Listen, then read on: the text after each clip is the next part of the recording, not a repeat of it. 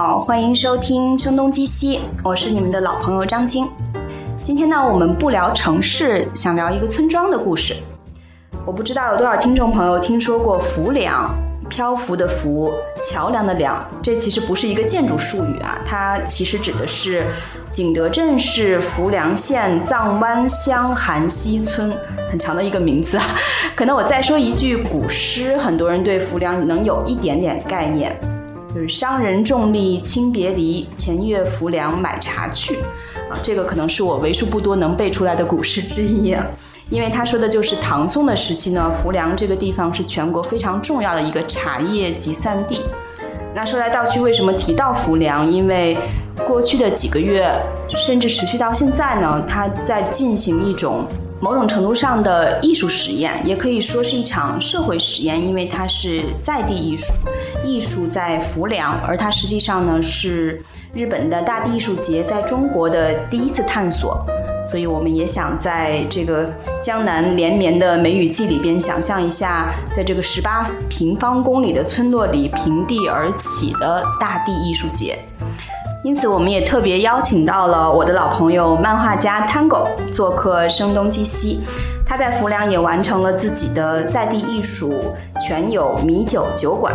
希望朋友们有机会去浮梁的时候，可以在那里喝上几杯黄酒啊！听上去就是心生向往。那首先，Tango 跟大家打个招呼吧。大家好，我是 Tango，我是张晶的很久的朋友。我也是作为这次艺术在浮梁的受邀的艺术家，去韩溪村做了这个在地创作。大概一月份接到了这个邀请，二一年的一月份，嗯，然后我们去了现场考察。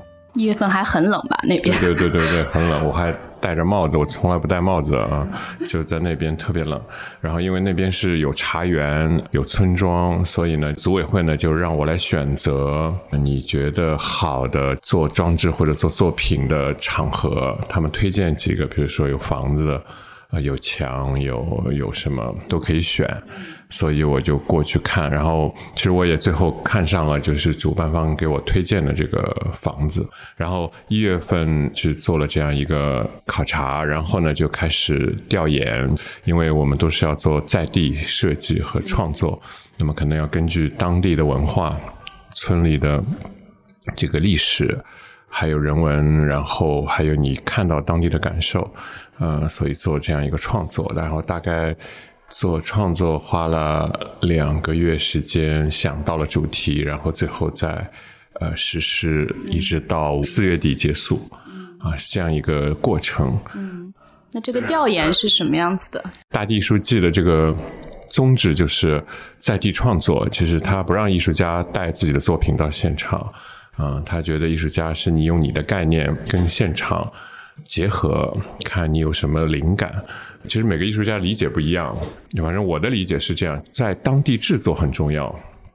嗯，因为有的艺术家也可能是创作完了再拿到当地，是吗？根据当地的东西想。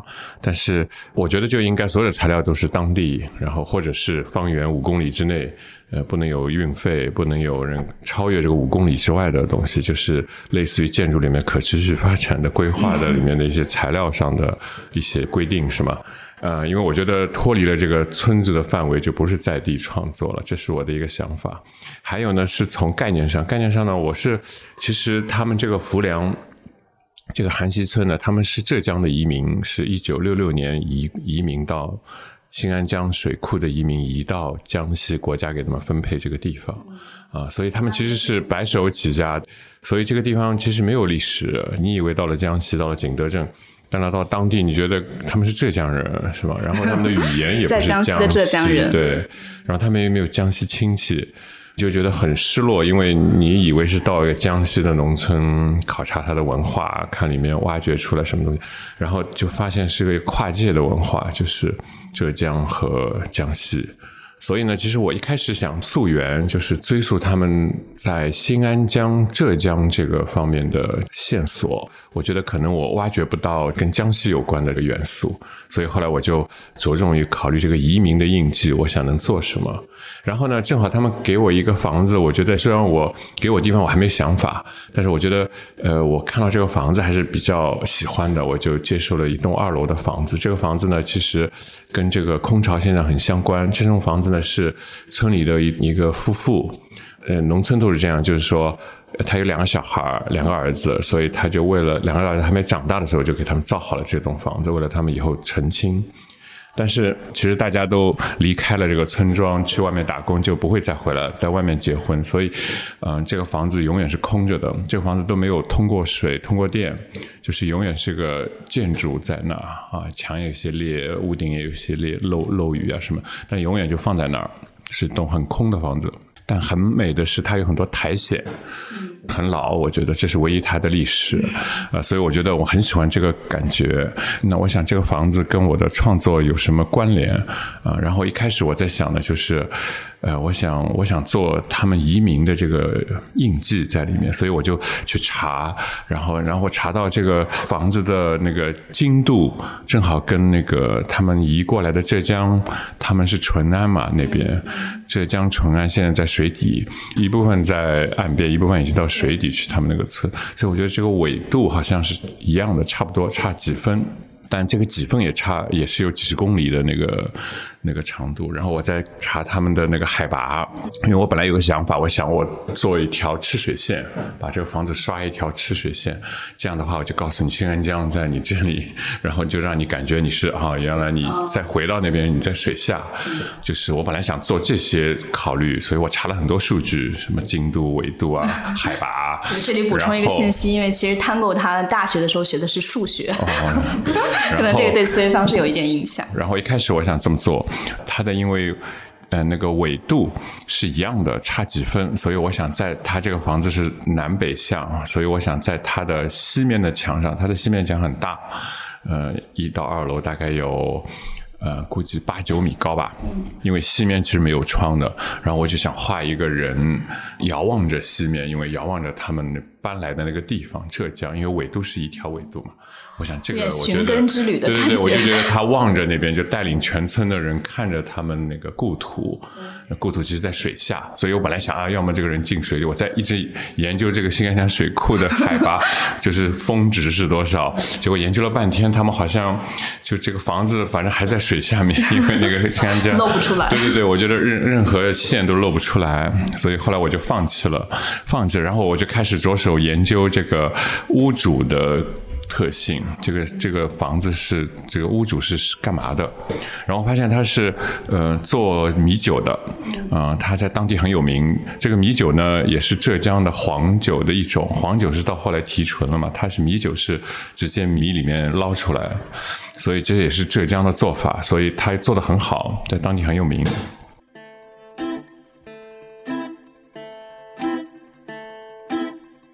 他有个品牌叫全友，啊，然后这个房子正好是他的全友。我说，哎，那么我觉得不如我帮你设计个酒馆的概念，那么你的酒就可以在当地就在现场，呃，卖或者做个酒馆给人家喝，然后也许以后可以变成那个民宿是吗？下面是个酒馆，上面是民宿，这样就变成这里是跟村民能够交谈的地方。因为有时候你也许不能到村民家里去，但是你在这个酒馆里，可能村民。来喝酒，游客也喝点当地的米酒，对，感受那么对，也可能住在楼上，就是也有房间，这样就是说变成一种小生态，啊，就是进村以后的一个聚集点。基础工程我是介入不了，但是我觉得开个头，如果大家都喜欢有这样概念，有一点流量，那么也许就能推下去。所以我就重新改了方案，就不再做遥望着我的。呃，故土的那个 这个，对我就把这个建筑整个就改成那个两个喝酒的人。为什么呢？我觉得我认为的大地艺术一定要在地面上显示出来。那我不大喜欢坐在室内，因为我觉得室内也许关的时候你就看不到，是吗？我觉得想做显性的作品，就是你一进到这个地方，像地标一样，或者很远很远就能观察到，呃，被吸引到可以过来。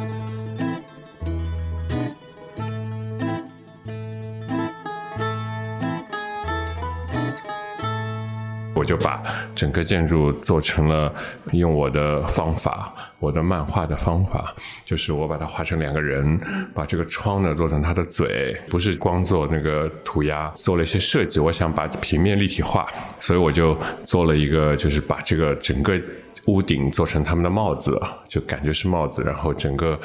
侧面和正面，呃，这样变成人的这个头的立体的这个刻画，然后把这个有个有个窗变成嘴，两个人在干杯，就是整个这个屋子就是在干杯的两个农民乡村的居民，然后我就觉得哎很有意思，因为看上去很好玩，很远就能看见。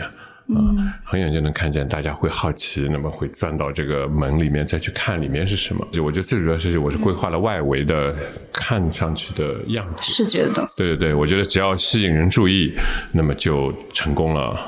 然后里面呢，其实我规划了用当地的八仙桌啊、椅子，我就收了好多，收了大概五张桌子。是跟他们买来的吗？对对对，我是当地买的，去那个旧货市场。呃，所以这个五个数字都不一样啊，但是我觉得也是挺好的。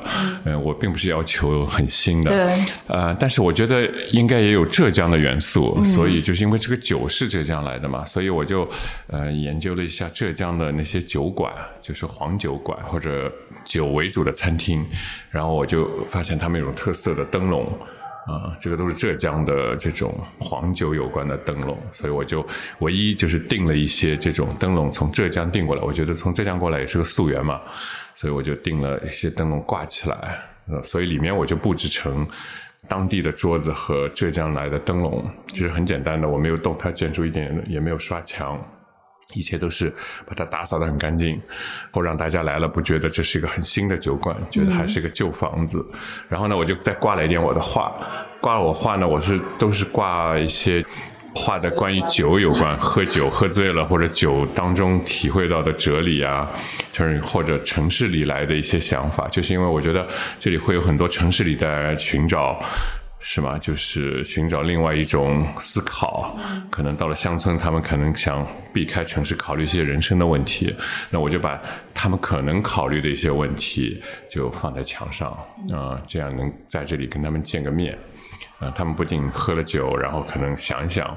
啊，他们为什么要来？呃，城市里的孤独啊什么的，我自己设定的。我觉得来的人可能都比较孤独，呃，是这样。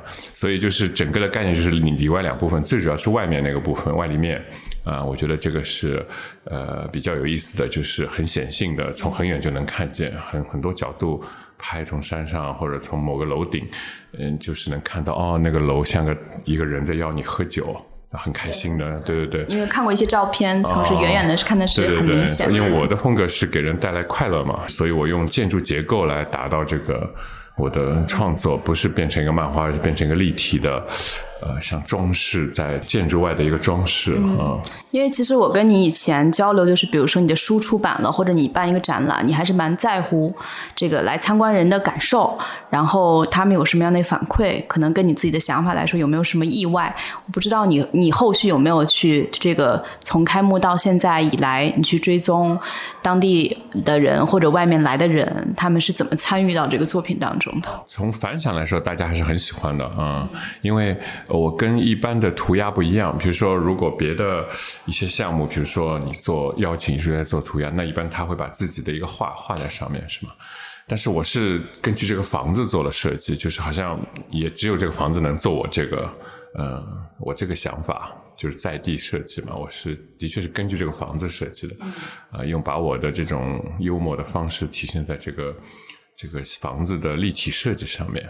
我觉得如果再给我几个房子，我就可以互相对话、互相打招呼就整个地都活了。对，我觉得就永远是大家是很有交流的那种啊。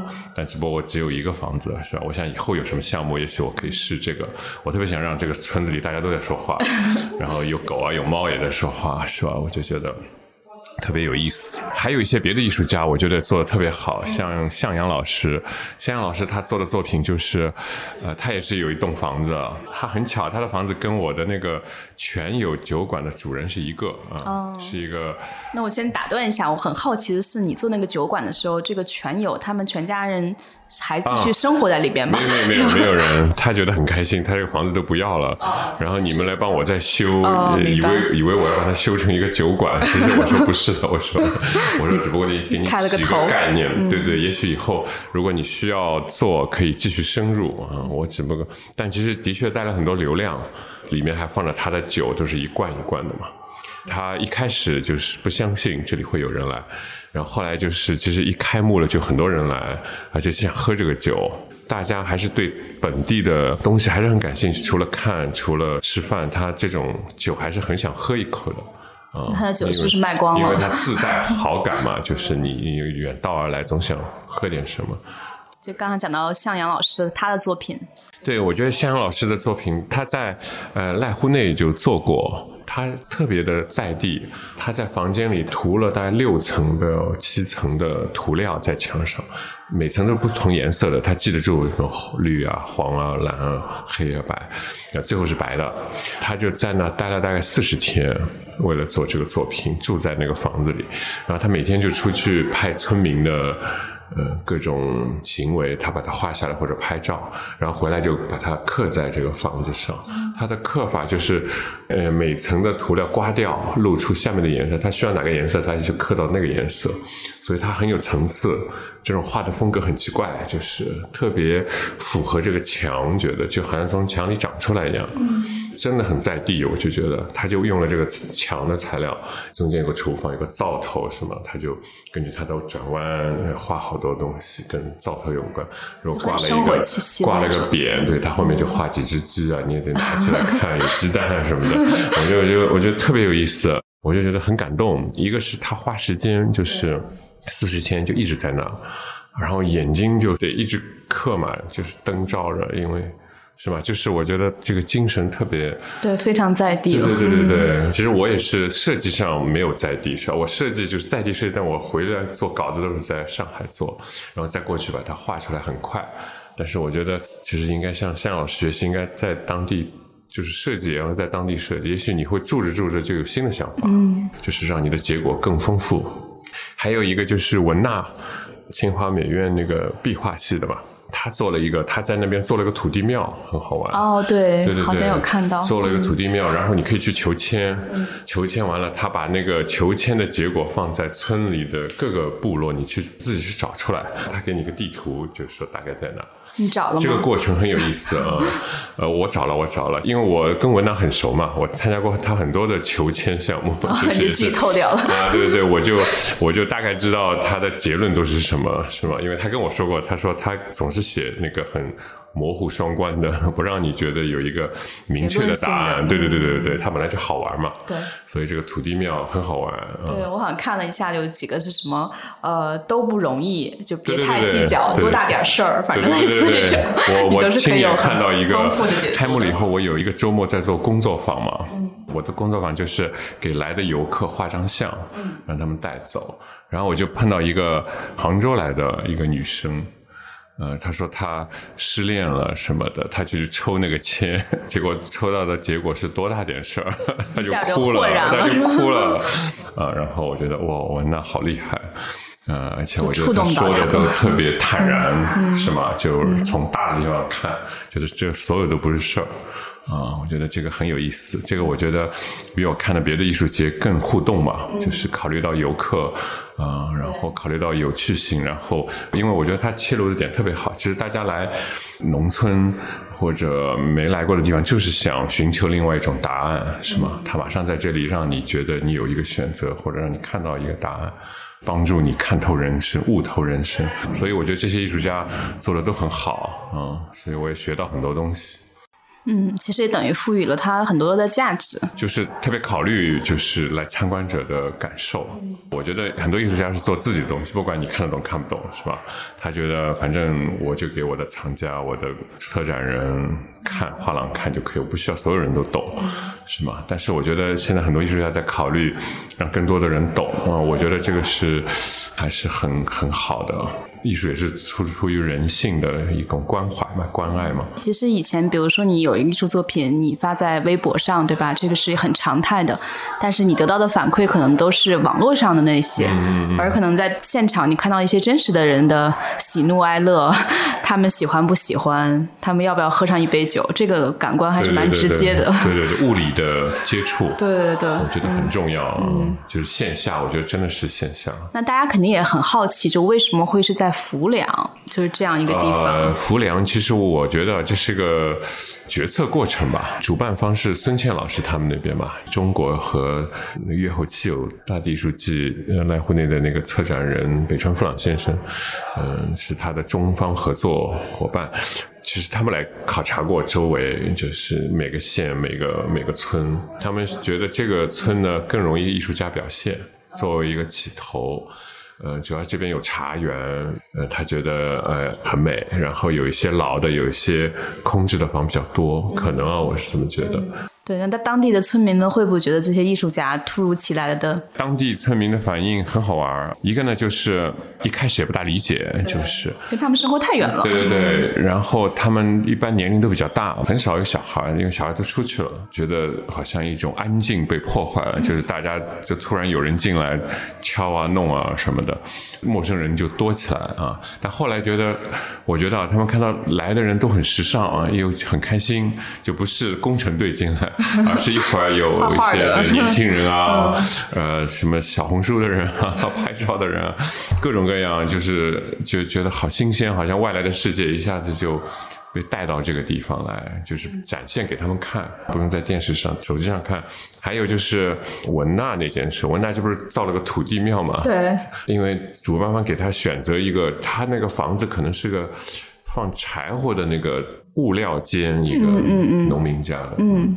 但是他对面那个农民，他觉得造了土地庙冒犯了他，因为他觉得 土地庙不应该造在这儿，这样会不吉利。对对对对对对对。然后文娜又通过各种概念告诉他，我觉得知识就是力量。然后文娜他有个合作一起做这个项目的人是。清华大学建筑系的，很懂风水的是吗？对对对，他一马上给这个村民举例子，那什么什么土地庙在哪里的，就是这样的。那然后说的那个，马上那个他传统知识就觉得被说服了，就觉得还是很好的，就没有什么不吉利，没有什么。所以我觉得知识就是力量，村民也是，你只要有道理，他还是信的，是吗？神学方面就是靠说。啊，还有一个很有趣的故事，就是文娜要要写很多答案在哪，要写很多字吗。对。然后他想找当地的人写，就找来找去，当地没有一个人会写毛笔字，只有一个小学生会。然后他就叫那个小孩写，而那个小孩所有的字都写，他觉得写的特别好。文娜就在他的好像一个公众号上说了这件事，就造成了很多游客直接去找那个小孩写字。我觉得很好玩，那个都是去找那个小孩，哎，那个他爸爸就莫名其妙，他爸爸怎么老有人来找他儿子写写字，就像过去找人去给家里写信一样。对对对，很好玩，因为他。他有名了，因为这个公众号很有名，他写的那篇，所以我就觉得就带来很多很多层次的，就是让人家了解这个村庄，让村民觉得他们还能有另外一种生活的方法。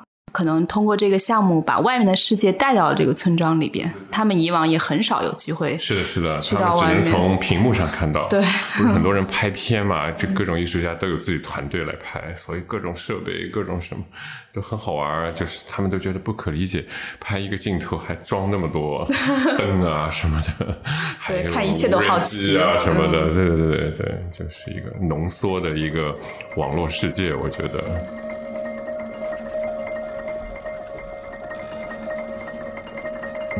我之前有看到说，那个北川富朗他希望其实是借助艺术的这种创作，能够重新振兴衰败的农村乡村。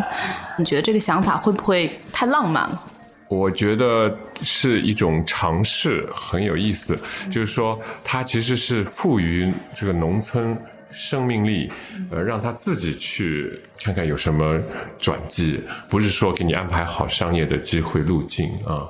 他比如说你添点艺术进去，嗯，也许添一点自然的农作物啊或者植物啊，它的概念就是添加艺术元素进去，看看它有什么能够变得更合理、更有意思啊。嗯，我觉得添加这个艺术元素，它还需要自己结合当地的文化进行生长。那其实我觉得这次艺术在浮梁，可能除了很多的艺术家，其实有各种各样的创意人士嘛。我们也了解到建筑师马岩松，他也有去那边做一些作品。马岩松老师就是他，因为也在越后做过作品，在青金峡那个隧道是吗？他做了个观景台，然后还有一个咖啡馆。那么马岩松老师的作品，因为这次我在浮梁跟他见面嘛，就是筹备的时候。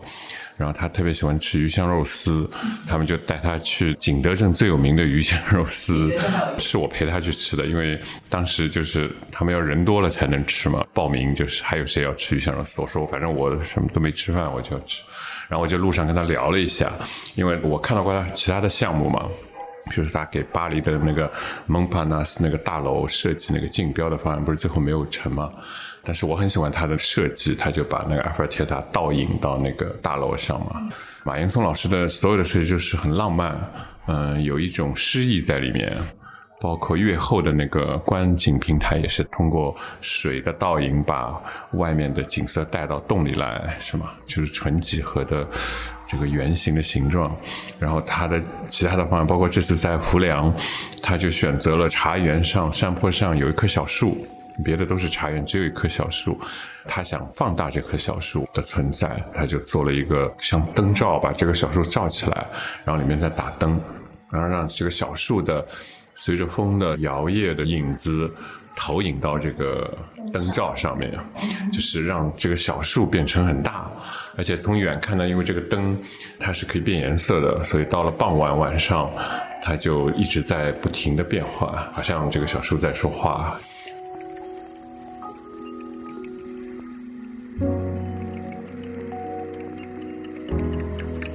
我觉得很浪漫，因为我不是学建筑的，我只能从外行的角度看出它的这种诗意，特别有意思。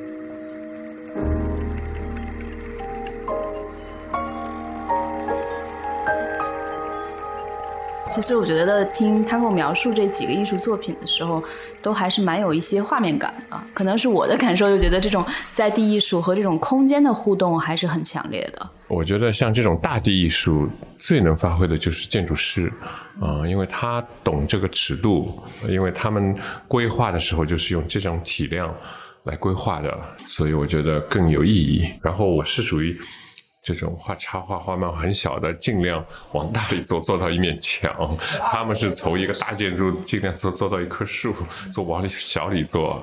所以我觉得这个视野不一样。他们是大往里收，就很运用自如。像这个马云松老师这个作品，到最后一刻才装好。最后一刻，其实最难做的，他们但对他来说太容易了，他只要最后两天弄弄就弄出来了。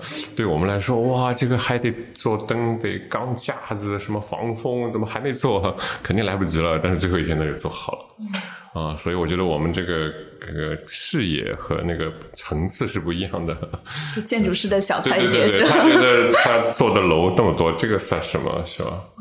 他做的东西都给带来这种浪漫啊在里面，所以我觉得他其实是个很艺术家的呃建筑师。他的那个设计事务所叫 Mad 嘛，是吗？M A D，所以他的微信号就叫妈的。所以我们老是在群里看这个妈的是谁，像在骂人。对，其实我了解，可能呃，Tango 之前你也去过日本的大地艺术节嘛，这种强烈的在地性，我觉得可能在日本发生和在中国发生，它有一种天然的差异性嘛。我觉得艺术在富良其实紧跟着北川富朗老师的精神，强调在地。我跟北川富朗老师也。交流过嘛？因为我也是二一年的越后期有大地艺术季的那个艺术家，成为艺术家之前，他跟我谈过。其实我到了那个越后，其实我记得很清楚，要去参与这个事情，我就很兴奋。到了那，我就一看看山啊什么的，我赶紧就提了好多方案出来。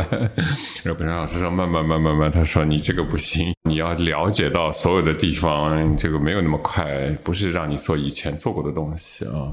他说你必须是生活一段弄一段，啊，才能够告诉我你做什么啊。所以我就记得特别清楚，嗯，因为我觉得我们中国。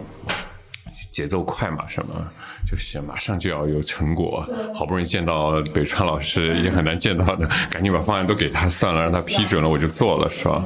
就那种啊，所以我就记得特别清楚。所以我觉得像孙茜他们这个主办方还是呃很遵循了北川老师的这个精神，一定要强调在地性，哪怕中国就是他们在中国做这个很快嘛，一月份嗯看场地，四月份就交活了嘛，是吗？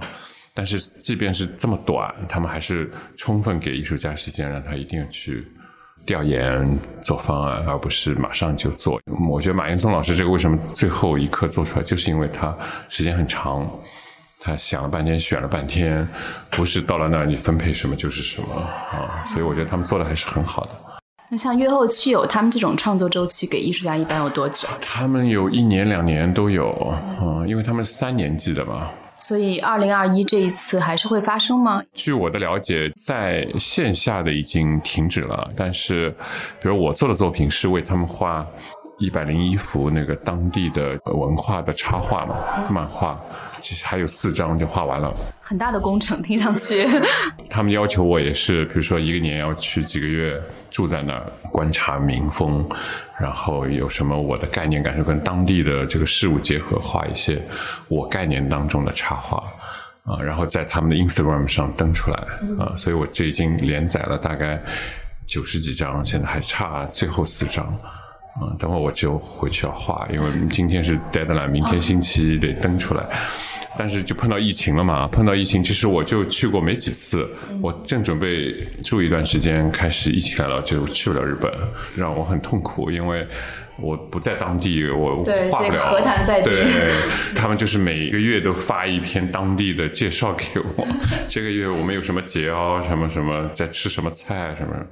但是这还是不一样，是吧？我要看到人家吃东西或者怎么弄各种细节，我才有创意。就是给我泛泛的，就像看图说话。但是我还是坚持着画，啊，有的还可以，因为我觉得大部分还是靠想象力嘛，是吧？就可能更大的激发了想象力。对对对，但有的也是很硬伤的。后来我也找资料找不到了，我只能自己去找，自己找找，难免会找成日本的东西，就是比如我画了。寿司，他们说我们这不大吃寿司。啊，就当地不大吃。对对对，我画拉面，他们说我们这里是吃那个荞麦面什么的。哎呦，反正就是我认为的日本，他们都不是，就是很错误的这种调研方法，因为我实在是没办法啊。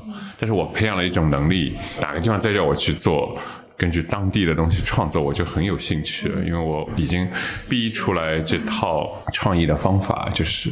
很快的就能推理出它可能会存在某种什么好玩的东西，就画，嗯，我觉得很有意思。对，这个感觉还挺人类学家视角。对对，现在我很喜欢在地创作。你让我到一个城镇画这个城镇的，比如说二十幅好玩的民风，我外来人认为的角度，我肯定能画啊！我就我就很快就看看这个看那个，我就能画。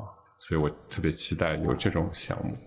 那会不会有更多的这些村庄看到浮梁的景象，然后邀请这些艺术家 去做一个类似？我就不知道，我是艺术家嘛，我没有那个主办的这个什么经验。对，那你自己会受到一些邀请，对吧？对，我会受到，但我也会选择让我觉得好玩的做法啊。像浮梁这种给一个空房子，我觉得很好玩。当然，我也喜欢别的挑战，是吧？就是每次都不一样是最好的，但我有有一个想法，就是要做一个村庄的老房子都在说话，一个还不够，得有好多个，对对对，一堆房子在说话，这是我的一个理想，就让他们还再画点猫狗鸡啊什么的都在说话，我觉得特别特别有意思，就特别想实现。我听着，可能我也被好莱坞文化毒害之深啊，就特别想像那个《玩具总动员》以后，然后主人去上学了，这些玩具在彼此对话。对，但我觉得就是还有个艺术的定义。其实我觉得我做到后来，我的成分在里面可能像那种呃流行艺术，不是那种当代艺术了。我觉得啊，可能就从这个思考，可能我在这边做，可能更偏重于跟观众的互动啊。因为我是做广告出身嘛，我做的东西都是怕别人看不懂，就是有一种焦虑在里面。但是当代艺术的定义可能不是这个，就是可能有别的观念。看的人是谁，是吗？在日本，大地艺术季做的特别好，因为其实当代艺术还是一种概念嘛，你一定要说清楚，嗯，它背后，所以它的解释工作和书面文书都做得很好。从你来之前到现场，这个你能够很容易的了解到每个作品的背后的故事和概念和谁。他做过什么？看到这个艺术家，你知道他概念，然后看到他在当地做的东西，就更理解他的思维方式。啊，所以我觉得这点就是做的很好。嗯，我一直不认为我是当代艺术家嘛，所以我他们叫我去北川富老老师那做个项目，我一直以为我不合格，因为我都不知道要做什么。嗯，我是插画师、漫画家，但北川富老马上就给我一个想法，就是让我做线上线。本来想做好了这个，今年是要做一个展览，就把一百零一幅画在月后做个展览啊。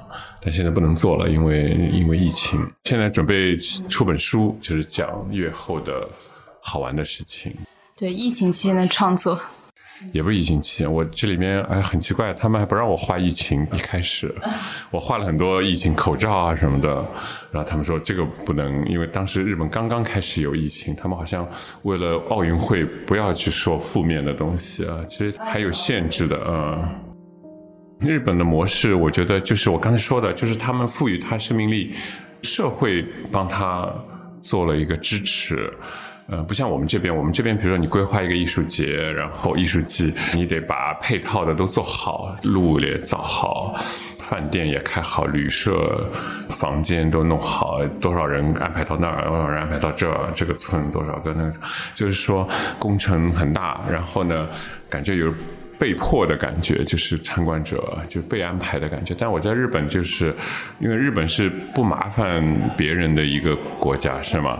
他也不想因为我做了艺术节麻烦当地的农民，本来就很老年人了，还要做更多的事情。我觉得这个超市系统是个很好的支持，就很多超市啊，然后你只要停车场，超市面前这个停车场，你到了那个地方，你把所有的衣食住行都可以解决。然后到住的地方，到参观的地方，井井有条。我觉得这个体系很好，因为你去看展，你不是皇帝嘛，是吗？不是每个人都要服侍你，在每，你还要自己做攻略，把自己的生活安排好。他自己安排看起来也很认真，是吗？很，因为他千里迢迢过来，嗯，而不是被服侍的这种安排。是我觉得中国就很容易。就帮你组织参观团，帮你安排吃住什么，然后你就觉得看艺术的心情是不一样的。所以都是什么样的人去这次艺术在浮梁的现场去观看呢？艺术圈有很多人，因为现在好像国家在支持农村艺术振兴，乡村振兴，乡村振兴，对对对，可能有很多项目都在发生，所以很多艺术机构都被。各种地方邀请去做这种类似的项目，所以我觉得有一大批的人都是艺术界的人去考察，去看看他们怎么做的，是吗？我觉得这次胡良做的是，我认为就是目前中国做的乡村艺术改造做最好的。就是它还有游客中心，是吗？游客中心对对，它有就是游客中心，就是说把一个村里一个大户人家的房子，最有钱的他有个闲置的房子，他把改造成一个游客中心，还请了什么咖啡啊，这还有你就很多人很开心，就从城市里来，觉得这里咖啡都喝不到，但是到这个村里能喝到咖啡，所以他们就觉得很开心。礼品店啊什么的，还帮当地建了一个餐馆，因为实在大家没地方吃饭，因为没有超市。其实我觉得，嗯，因为有超市，它有一个供货系统嘛，它很自动的补货系统，然后你要什么，它都可以通过这个系统进来，不管你有没有这个艺术节，它都在那。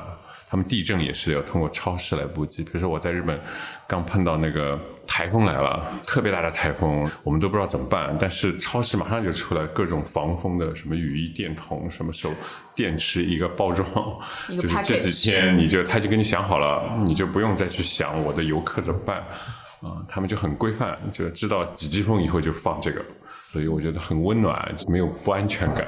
就住在饭店里，万一发大水、停电了，你有这个东西照啊什么的。日本的乡村的可能发达程度，对对，所以我觉得他们做艺术节就更纯粹，他们不需要去考虑行政的东西。而艺术家到，他也是告诉你艺术家住哪，给你一个宿舍，艺术家自己都搞得定，就超市在这儿，他就自己吃吃弄弄，因为没人请你吃饭，就是他不会有个饭店什么很辉煌的，你去吃一顿啊什么的。很有意思，就很自然，就像你是住在那的人一样。日本我是这样的，因为我日本是当中参加，不是一开始就介入的，所以我就听他们说村民的一些反应，就是村民以前就是呃不大接受外来人过来，比如说中国的艺术家。日本的艺术家他们知道，因为他们的行为规范跟他们很像。国外的，比如说，我记得他们有很多中国艺术家去的时候，进入当地的这个房子，要他们要村民要开会的，就是同意不同意你们进入。即便不是他们的房子，他们要问你，你懂得垃圾分类吗？怎么分？然后这些中国艺术家都不知道，还要垃圾分类是吧？那个时候不知道，他们就觉得你们一定要做到这些才能让你们进来，所以他们其实进入农村比这个中国难得多，还要经过村里同意。但是，一旦进去了，他们就对你特别好。那些艺术家跟我说，就他们天天在里面创作，然后经常有村民给他们送黄瓜，刚采完的东西给他们吃。虽然没什么荤菜啊，就是 就是那种路过的那种关照啊。那边的村民呢，其实他们没有大的体力的劳动，为了这些艺术季，他们可能做些什么？就是说，秋天要拔拔草啊什么的，就是雕塑在那儿，杂草长起来，他们要清理。那么这些就是轻的活，他们都愿意去做。跟浮亮一样，他们是觉得外来的东西呈现在他们面前，就是人的交流过来，他们看到很多看不到的人，啊，他们就觉得很开心，因为年纪大了嘛，是吧？他不能走到世界里去，可能世界走到他们前面，他们更愿意接受。啊，我觉得这个是他们开心的地方。别的其实他们有志愿者体系，他们志愿者体系，它就是全世界各地的人，就像艺术实习，它有一个证书的嘛。这个可能是就像您讲的社会支撑系统嘛。对对对，中国可能就就是他可能影响力还不够，说全国的年轻的学生愿意去做两个月的志愿者，是吧？他们是轮流的嘛，每天都有的在日本，但胡亮好像就做了一个月的志愿者，就是说他们只能做到一个月，就接下来支撑不下去了，嗯。可能需要政府的支持才可以，因为这些人住哪，是吧？谁管他们，很容易跟当地有矛盾。但中国就是快，他们做那么快，四个月就做出来了，嗯，大家都想不到，而且都是很大的体量。之前好像最早的时候，其实在桐庐是吧？对，桐庐是因为疫情嘛，后来就停下来了。他们就是因为要五月一号一定要开出来嘛，五一不是有那个假期嘛，黄金假期。所以你先先后后去了几次浮梁？考察一次、两次，制作三次，一共三次加起来。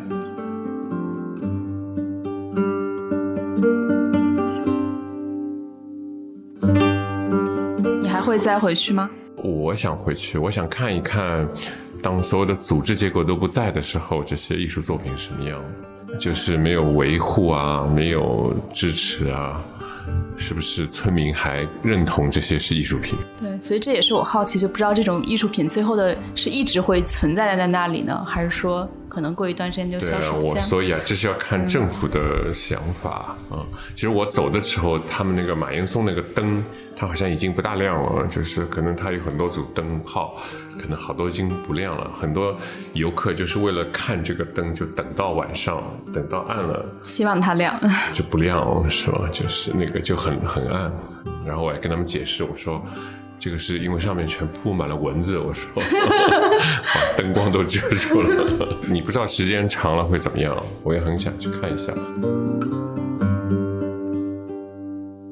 所以我觉得中国做最好就是显性的作品，就不要去用电啊，要开开关弄好，晚上去关一下。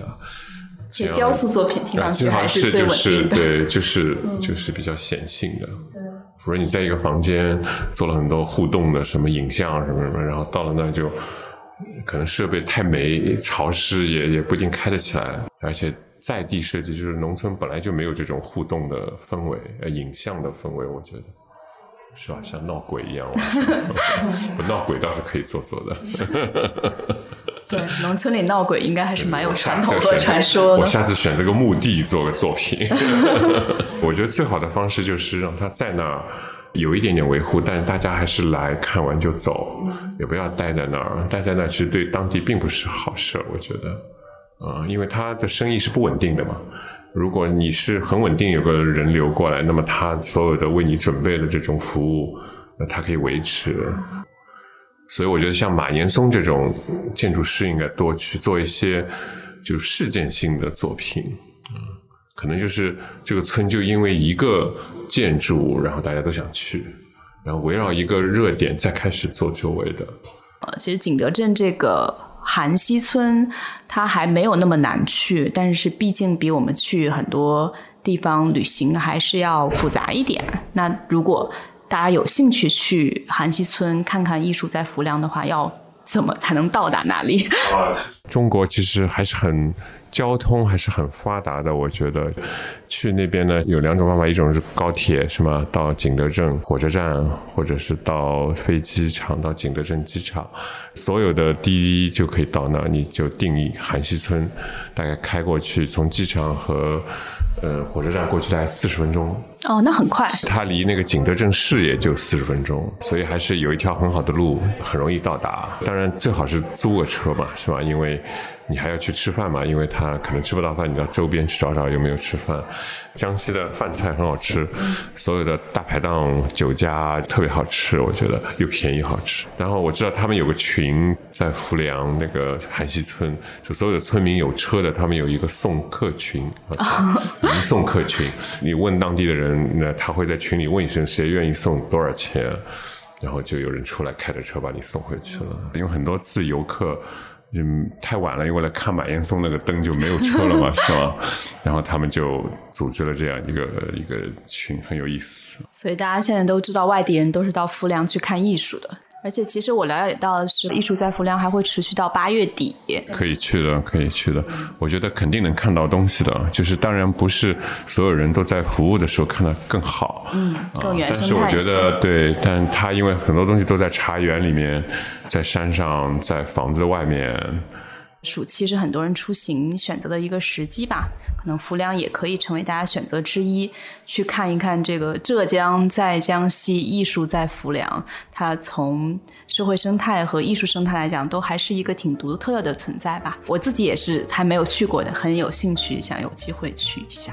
大家可以查一下攻略，网上能找得到攻略的。嗯，现在其实已经很发达了。我发现李佳琦都给这个地方拍了一个短片。真的吗？嗯，我不知道。和可能什么天堂电影院合作的一个短片。嗯，所以我觉得会有很多人关注到浮梁。好的，那谢谢大家收听我们这期节目，也谢谢 Tango 做客声东击西。呃，大家可以联系我们 etw studio at gmail dot com，也可以在微博上找到我们声东击西 etw。谢谢大家，我们下期节目再见。再见。